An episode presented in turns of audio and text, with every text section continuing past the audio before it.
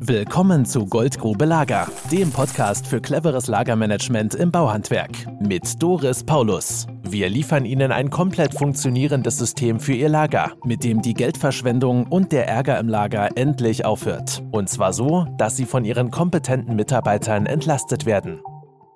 Herzlich willkommen, liebe Zuhörerinnen und Zuhörer. Heute hören Sie die Tonspur von dem Video von der Firma Elektro Busak und Fischer. Wir haben das Projekt etwa zwei Jahre vor dem Video durchgeführt. Und das Besondere an dieser Firma ist der gemeinsame wertschätzende Umgang von Geschäftsleitung und Mitarbeitern. Das äußert sich auch im Lager, denn das Lager ist nach wie vor tiptop und jeder macht mit. Bei Busak und Fischer gibt es drei Geschäftsführer, Herr Hoffmann, Herr Busak und Herr Fischer. Und alle drei sind hervorragende Unternehmer. Viel Spaß beim Zuhören.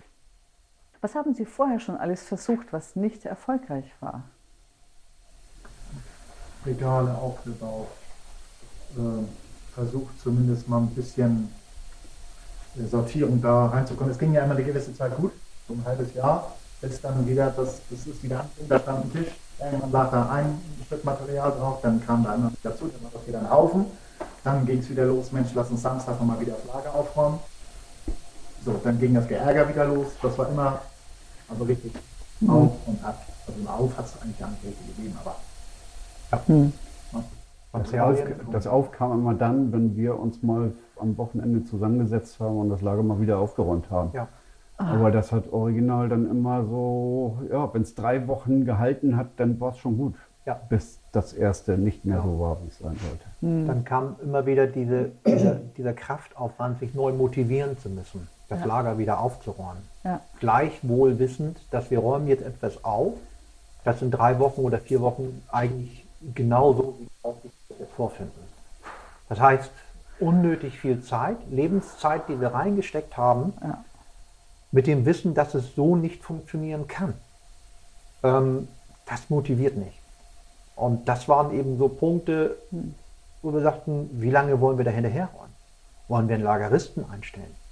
Gibt es noch, wie viele ja, Lageristen wollen wir einstellen? Echt? Wenn der Urlaub mhm. hat oder krank ist oder auf Lehrgang ist. Ähm, es geht viel, viel einfacher. Es geht viel, viel einfacher. Ja. Und das haben wir festgestellt, wie einfach es geht, wenn man erstmal diesen Schritt gegangen ist. Ja. Aber über diese Schwelle muss man erstmal rüber. Ja, ne? Das ist jeder Monteurlagerist. Ja, genau. Genau. Jeder und für seinen Bereich und mit weiß einem woanders, wie es auch funktioniert. Mit einem sehr, sehr vertretbaren Zeitaufwand. Mhm. Natürlich waren die Sorgen da, dass die Monteure sagten, wir müssen arbeiten, jetzt müssen wir auch noch aufräumen, jetzt müssen wir uns um unser Regal kümmern. Wir müssen alles Mögliche machen. Die Befürchtungen waren da. Die mhm. haben wir auch sehr ernst genommen. Weil wir natürlich auch wollen, dass die Kollegen in ihren Feierabend kommen. Mhm. Aber es hat sich nicht bestätigt. Die Zeit, den Zeitaufwand, den wir haben, wenn wir die Struktur da haben, mhm. ist nur wenig, geringfügig mehr. Schön. Ja. Und welche Überzeugungen mussten Sie aufgeben? Ja, ich glaube, das war die schwerste. Dass das, was wir vorgemacht haben, nicht funktioniert hat. Nein, das war eigentlich, war es uns klar, weil sonst hätten wir sie nicht beauftragt. Ne? Ähm, wir haben es ja schon ja, 15 Jahre vorher versucht mhm. und es hat nicht funktioniert mit immer neuen und auch mit immer kleinen anderen Veränderungen, mhm. die man gemacht hat, die aber nicht dauerhaft gefruchtet haben. Immer nur für einen gewissen kurzen Zeitraum. Dann hat man wieder ein bisschen was, wieder einen Lagerplatz mehr dazu geschaffen. Im Prinzip ist es ja nicht schwer. Man, wenn man sich das jetzt anguckt, ist es, sagt man eigentlich, ja, so einfach aber man muss es einfach wissen. Und wir haben, unser Handwerk ist nicht Lager. Unser Handwerk ist beim Kunden die Elektrik zu machen. Ja. Und deswegen haben wir sie ins Boot geholt. Zum Glück. Ich glaube, ein entscheidender Punkt ist auch, dass wenn wir gute Ideen haben, die wir umgesetzt haben, punktuell, im Kleinmateriallager, im Groblager, vielleicht im Maschinenlager, so waren das immer nur punktuelle, gute Ideen, die aber nicht zusammenhängend und zusammengreifend in der gesamten Prozesskette Lager ja. und Material waren. Mhm. Vom, vom Wareneingang über deren Kontrolle, Kommissionierung zum Kommissionsregal und auch Retourenmanagement. Ähm, das gehört da alles mit rein. Und das sind, solange das nicht komplett in einer Kette umgesetzt wird, ist der einzelne Punkt, den man optimiert, fast wertlos. Mhm. Wir haben aber eine Erkenntnis gewonnen. Und zwar, dass wenn wir es richtig machen wollen, in diesen Dingen, die wir nicht können, müssen wir uns das von draußen einkaufen. Mhm. Für jemanden, der Profi ist. Weil wir werden das nie so hinbekommen, auch nicht in der Zeit, weil wir ja Handwerker sind, wir verdienen unser Geld mit anderen Dingen. Ja. Und das ist, für, das ist für uns entscheidend gewesen, zu sagen, wir brauchen hier einen Profi, den wir fragen können, der reichlich Erfahrung in diesem Thema hat. Wir können das sicherlich irgendwann auch selber hinkriegen, wenn wir denn die Zeit hätten. Haben wir aber nicht, weil wir verdienen unser Geld beim Kunden. Ja, das äh, übersehen manche, unterschätzen auch das Thema und die Tiefe des Themas. Ja. Habe ich so die Idee manchmal. Ja. Mhm. Ich komme nochmal auf das Thema Scannen zurück. Viele Firmen halten das Scannen am Regal ja für den Heiligen Gral. Sie sind da ja gar nicht dafür. Für uns ist es so, dass das die Zeit vor Pauluslager ist.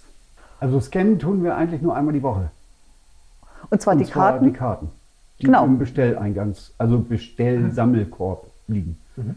Und dann werden sie am Rechner mit einem Scanner erfasst und direkt im Wareneingangskorb des Lieferanten gesammelt. Ja, unsere Haltung ist auch, dass es praktischer ist, nur die tatsächlich ähm, entnommenen oder zu Neige gehenden Materialien zu scannen, und zwar über die Karten, und zwar durch die Verwaltung, als dass ich da einen Menschen durch die Regale schicke, der dann tausend Sachen abscannen soll. Und vor allem muss er immer gucken und überlegen, Min 2 Max 4, 3 sind noch da. Min 4 Max, 4, Max 8, 2 sind noch da. Das ist zu wenig, jetzt muss ich scannen. Bis er fertig ist, kann er wieder anfangen. Mhm. Also im Prinzip muss nur einmal darauf geachtet werden, wenn der Kollege oder wer auch immer ein Material entnimmt, einen Blick auf die Karte werfen, wie groß ist der Mindestbestand, ist er erreicht, dann zieht er die Karte auch gleich mit. Mhm. Das ist das Einzige, was er machen muss. Klar, auch da gibt es Reibungsverluste, es funktioniert nicht immer, aber in 90 Prozent der Fälle klappt das. Und selbst wenn der Nächste dann das Material rausnimmt, sind ja immer noch mehrere da. Und dann zieht der die Karte. Genau. Dann ist zwar schon ein Teil unterschritten, aber es ist immer noch nicht zu spät. Kommt ja. zu keinem Engpass. Wie war das dann am Anfang? Wie haben Sie denn den Preis so gesehen am Anfang und wie hat sich das verändert bis heute? Der Preis hat uns in der Tat erstmal umgehauen. Boah, für ein bisschen Lager, so viel Geld. Aber das ist ja nur erstmal augenscheinlich. Das heißt, man hat jetzt eine Summe und wir im Handwerk rechnen ja immer um eine Stunde. Äh, kann man hier nicht machen. Das ist eine Wirkung, die hier erzielt wird. Und die Wirkung, die zum, zu diesem Preis steht, absolut gerechtfertigt. Absolut. Es ist eigentlich nicht nur der Preis. Zunächst bei der Entscheidungsfindung achtet man, achten auch wir auf den Preis und stellen den Preis in eine Relation zu einer Leistung, die wir aber noch gar nicht richtig greifen können. Mhm. Dann erscheint der Preis immer recht hoch. Wenn wir aber das Resultat nachher sehen und auch die Dinge, die damit reinspielen, und das sind Dinge, die haben nicht nur mit dem Lager zu tun, sondern mit der gesamten Organisation. So muss man nach gut eineinhalb Jahren sagen, würde ich sofort wieder machen und ich würde vielleicht noch nicht mal eine Nacht drüber nachdenken. Weil das, was das an Vorteilen für uns gebracht hat, in der gesamten, in der gesamten Firma, ähm, unschlagbar. Es gibt kaum eine Sache, die wir optimieren können in der Firma, um so einen großen Ertrag davon zu bekommen. Das war Goldgrube Lager. Wenn Sie mehr wissen wollen, melden Sie sich heute noch für ein Infogespräch.